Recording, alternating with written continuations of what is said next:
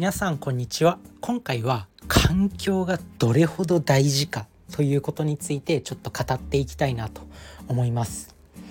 最近自分自身が本を読んだりとか YouTube で情報を得たりとかしてるとその環境が大事っていうことを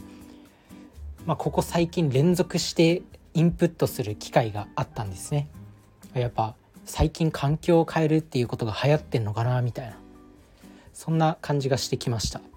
で最近読んだ本がありまして「怪獣人間の手なずけ方」っていうあの幻冬者の箕輪康介さん天才編集者の箕輪さんが書いた本とかあとはケンスーさんっていうね古川健介さんっていう方が書かれた「物語思考」っていう本を読んだりあとは YouTube でまあ、ヒカルっていう有名な YouTuber がいるんですけどその方の動画を見たりとかしてまあ、3人とも環境が大事っていうことをなんか連続して聞いたんですよね。でまずねこの箕輪康介さんの「怪獣人間の手なずけ方」っていう本の中でも、まあ、環境は環境があなたの当たり前を変えるということが書かれてて、まあ、怪獣人間と呼ばれる怪物みたいな人がこの世にはいるんですよ。まあ、具体的な人を挙げると、まあ、明石家さんまさんとか睡眠時間2時間ぐらいで常にお笑いのことを考えてるようなもう飛び抜けた怪物みたいな人。あとはキングコング西野さんみたいな異常なほど仕事をしてお笑い芸人であっという間に成功して絵本の世界でも成功して今まさに数々の事業を手がけている。あとはホリエモンさんとか、まあ、その辺が有名な怪獣人間だと思います。で箕輪さん自身はこういう怪獣人間と一緒に本を作ったりする、まあ、編集者だから、まあ、その人に本を書いてもらわなきゃいけないんですよ。だからその人のカバン持ちをやったりとかしたんだって。その時に、まあ、そういう人たちの圧倒的な仕事のスピード質それを目の当たりにしたそうです。なのでまあそういう怪獣人間と一緒に生活することで自分自身のこの当たり前が変わった。まあ、睡眠時間7時間が当たり前って思ってる人がまあ明石家さんまさんとかキングコング西野さんとかそういった睡眠時間が2時間でも1時間でもいいみたいな人と一緒に仕事をするとあ睡眠時間って7時間が当たり前じゃなかったんだみたいな感覚に触れてもう自分のレベルが底上げされると。だから環境がすごい大事なんだということが書か書かれています。まあ確かにね、まあ、小さい頃からなんとなく感覚では学んできてますよ。やっぱ有名進学校の人は別にテストテストでの順位が例えば200人中100位ぐらいだったとしても有名進学校の人は東京大学に入るし逆になんか弱小弱小高校っていうか、まあ、偏差値の低い高校の、まあ、1位の人でも東大には入れないみたいな。やっぱ進学校の人は必然的にこう周りの周りが勉強してるから自分も勉強するしみたいな。あんまりこう頭の良くない学校っていうのは周りが勉強してないから勉強しないみたいな。あとは部活動で強豪高校っていますよね、まあ、そういう高校って毎年ねまあ、甲子園だったら毎年甲子園に出場したり、まあ、全国大会だったら毎年こう全国大会に出場したりっていう傾向があるんですよ。まあ、そんな感じでやっぱ環境って人間を変えるんだなとそういうことをまあ感じます。あとはねケンスーさんっていう方がまあ書かれた「物語思考」っていう本の中にも、まあ、環境が大事だと周りの環境が大事なんだっていうふうに書かれてます。でケンスーさん自身のこの人生、まあ、ケンスーさんってすごくこう小さい頃は引っ込み思案でテストの勉強も全然できなくてで、まあ、自分自身が、まあ、ケンスーさんって今現在ねエンジェル投資家として数々のスタートアップ企業に投資とかしてるもう言ってしまえば大成功者ですよ。まあ、そんな方が高校まではもう全然引っ込み思案で自分が将来社長なんてやってると思わなかったと。で、まあ、内向的な性格でで何をやってもダメだと特に才能もなかったと。でもまあ受験の時にね塾に行ったんですってでその塾で今までこう勉強した時っていうのは自分でやってもこう全然できないしでも塾で教えられたことっていうのはテストをどう解くかっていうことだったんですよね。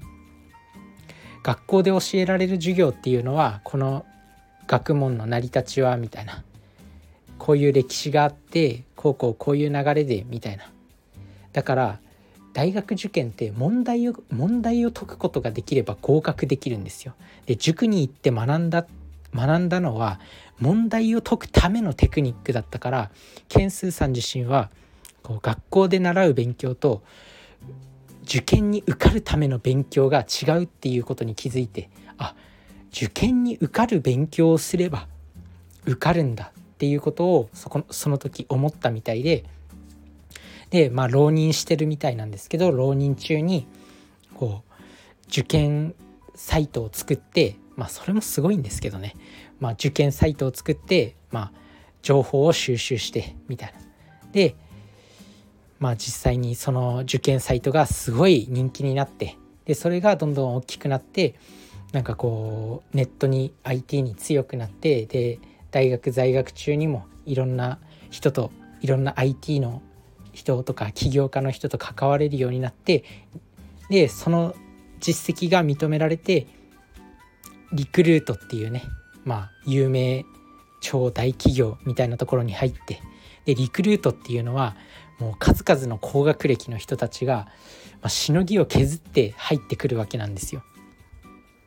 でそんな環境で周りの人がこう普通の仕事普通の日中の仕事終わった後も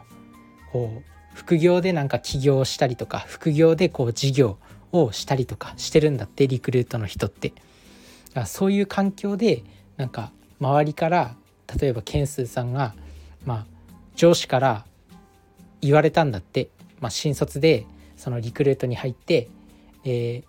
お前はその仕事終わった後何やってんの?」って言われて「まあ、特に何もしてないです」って言ったらその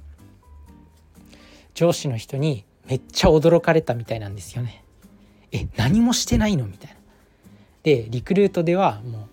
仕事終わった後も自分の副業をやったりとか自分のなんか会社を経営したりとかするのが当たり前の環境だったからなんか自分もやらないとってなってどんどんやったみたいです。まあ、そういうことによって、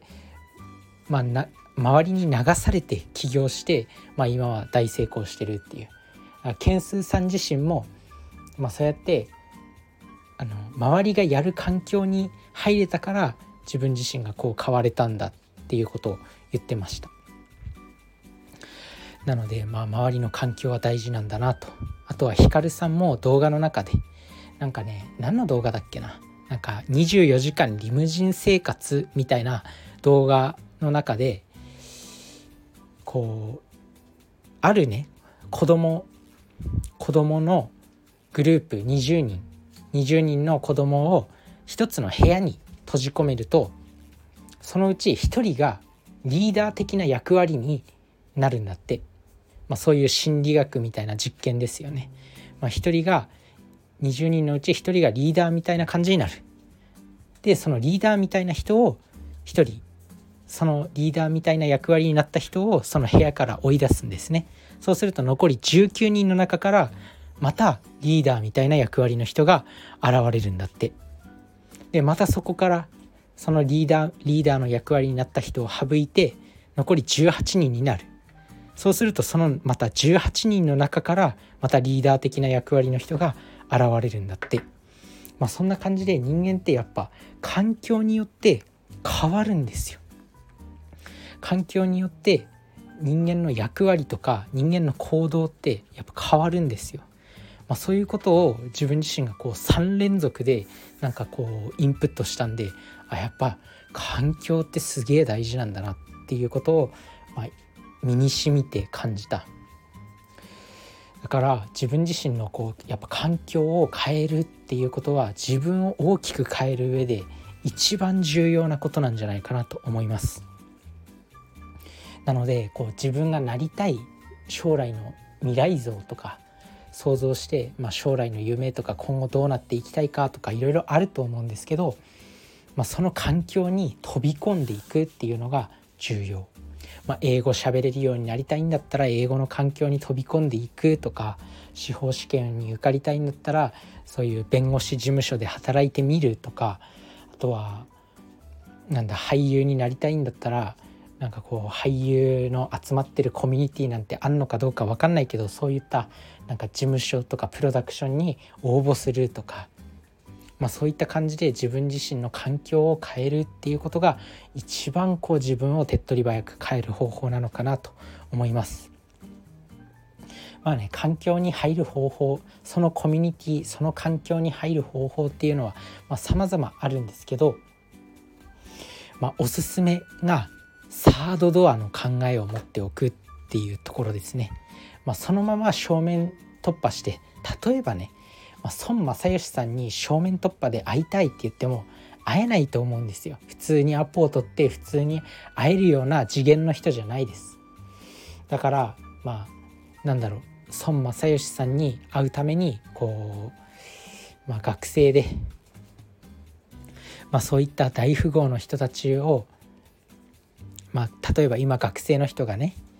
そういう大富豪たちの成功の秘訣をちょっとインタビューして本にしたいんですとかって言ったら、まあ、孫正義さんも動くかもしれないじゃないですか。あとは孫正義さん自身が高校生の時に、まあ、藤田ん？